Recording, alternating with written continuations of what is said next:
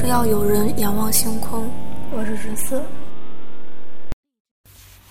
那我们现在来聊聊天文。我们这一期天文的主题是被送上太空的动物。接着上一期被送上太空的植物，我们来这一期讲一讲被送上太空的动物。那在聊这期节目之前呢，各位听众如果有什么想说的话，可以通过评论、留言、私信的方式，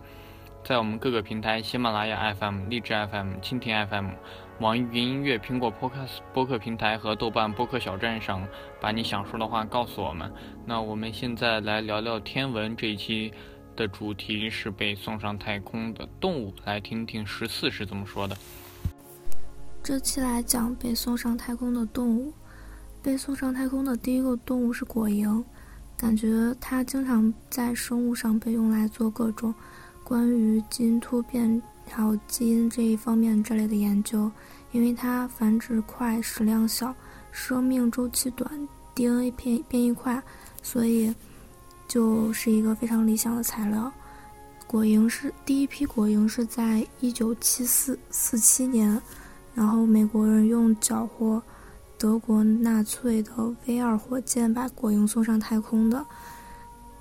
然后之后，之后就是很多批。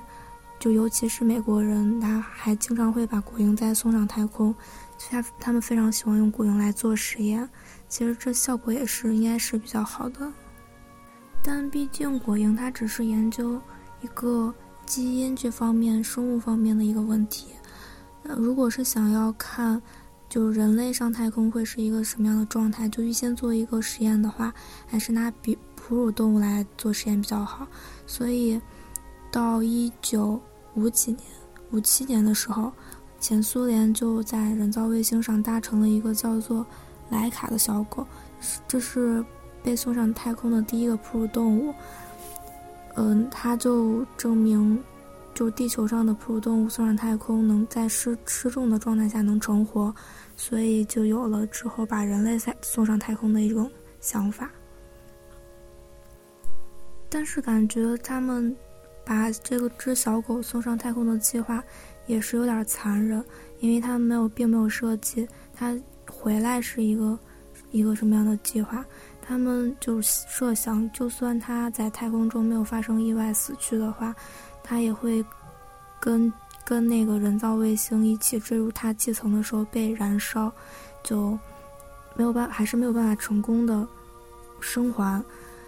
嗯，根据前苏联。公布的情况，他是完成了一周的飞行，然后按照原定计划吃了一顿含有剧毒的晚餐之后，安静的死去。但是，根据在二零零二年，根据前苏联医学家的一个就是披露，看，嗯，这只小狗在刚飞上天没几个小时，就在就处于惊吓和中暑中，最后就摔。就是器官衰竭，脉搏急剧上升，最后死，最后就生命体征完全消失。所以现在这只小狗它的死因到底是一个什么样的，现在已经成了一个未解之谜了。这只小狗生前是一只流浪狗。因为前苏联嘛，它那边也比较冷，它就又流浪在街头，就经常受冻，所以科学家认为流浪狗能比家犬更加能够忍受太空这样一个非常极端严酷的一种环境。但是也感觉挺可怜的，是本来就那么就是一只流浪狗，然后后来又因为人类的这样子一个实验而死去，还死得不明不白的，谁知道是怎么样？一种死法呢，还是觉得挺可怜的。然后在这只小狗送上太空之后，然后又陆续有很多国家把动物送上太空。比如说，在一九五九年，美国就把猕猴和松鼠送到了太空中。然后同年，前苏联又把狗和兔子一起送上去了。六二年，美国又把黑猩猩送上太空。呃，尤其美国，它特别喜欢爱用黑猩猩。嗯，不知道为什么。然后六三年，法国把猫咪送上了太空。后来，因为了纪念这只猫咪，然后他就把这个猫的头像印在了邮票上，发行了出来。最后在九七年，美国又把又把鱼还有，我也不知道这是鱼还是，反正就是一种名字非常奇怪的一种生物，它用来研究失重对其神经系统的影响。其实，在每一个就是载人航天飞机它上空的时候，它也有可能会随身携带一些动物啊、植物啊之类的。比如说，在二零零三年的哥伦比亚号，它当时飞机发生了事故，机机上的七名宇航员全部遇难，但是他们所携带的蚕还有木木蜂、蚂蚁。还有一些其他的昆虫动物，然后最后发现还是活着的，所以它们生命力非常旺盛。嗯，刚提到说美国它特别喜欢用黑猩猩作为就是被送上太空的一种实验标本。它在一九六一年的时候就有一颗有一个黑猩猩，它搭乘宇宙飞船水星号，它作为唯一的一个乘客进入太空，然后这是。第一个到达外太空的类人动物，这就越来越像人类了，所以就为人类上天奠定了一个基础吧。他这个是成功返回了地球，然后就是说他，呃，这个过程是非常成功的。虽然回来有些疲劳和脱水，但是总体状况非常好。最后他还就是愉快的度过了晚年。最后在，最后在一九八三年死去。他是一九六一年上了太空，然后又活了二十多年，所以这是一个非常成成功的一个事情。然后十个月之后，美国又把另外一只猩猩送上了太空，然后这个，这个他回来的时候非常兴奋，就兴高采烈的跳出了回收舱。但是它它的寿命比较短，十一个月后，它在它死于疾病，也不知道是不是跟外就是太空的环境有关。然后，但是在这两只猩猩之前，就已经有很多只猴子在美国他们送上太空的时候就死于非命，没有成功的回来。嗯，但是造成他们死亡的原因也是。有很多方面的，比如说在送上太空，在火卫那个火箭卫星发射的过程中，他们有可能就有有一些死于窒息，还有一些就是他们并没有记明他是什么样的死因，所以就也不知道是怎么死的，只知道是在火箭发射的过程中死的。还有就有可能火箭发射失败，然后就爆炸了。然后再有可能就是进入太空的时候被吓死的，就比如说刚才那个小狗莱卡，它就有这样子的可能性。嗯，曾经美国还送上去了一只猴子，它在飞行了八天之后就突然感觉到不适，然后很快又被运回了地球，最后一天还是不治而亡。后来发现它其实并没有什么疾病。所以最后可能造成的原因是太孤独了，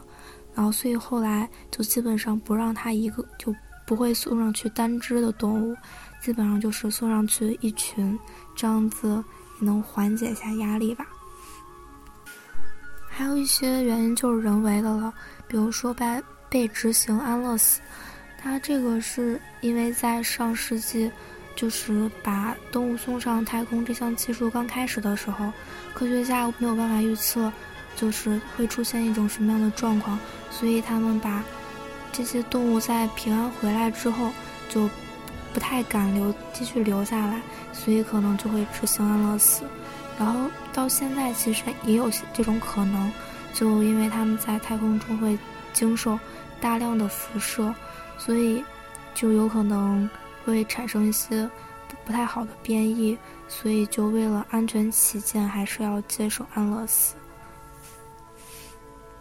所以其实感觉动物也是非常可怜的。然后最后就因为科学家把那些动物送上去，基本上都是为了一些科学实验，就比如说就把果蝇送上去，为了模拟一个在各种各种立场下，它们繁殖是一种什么样的状态，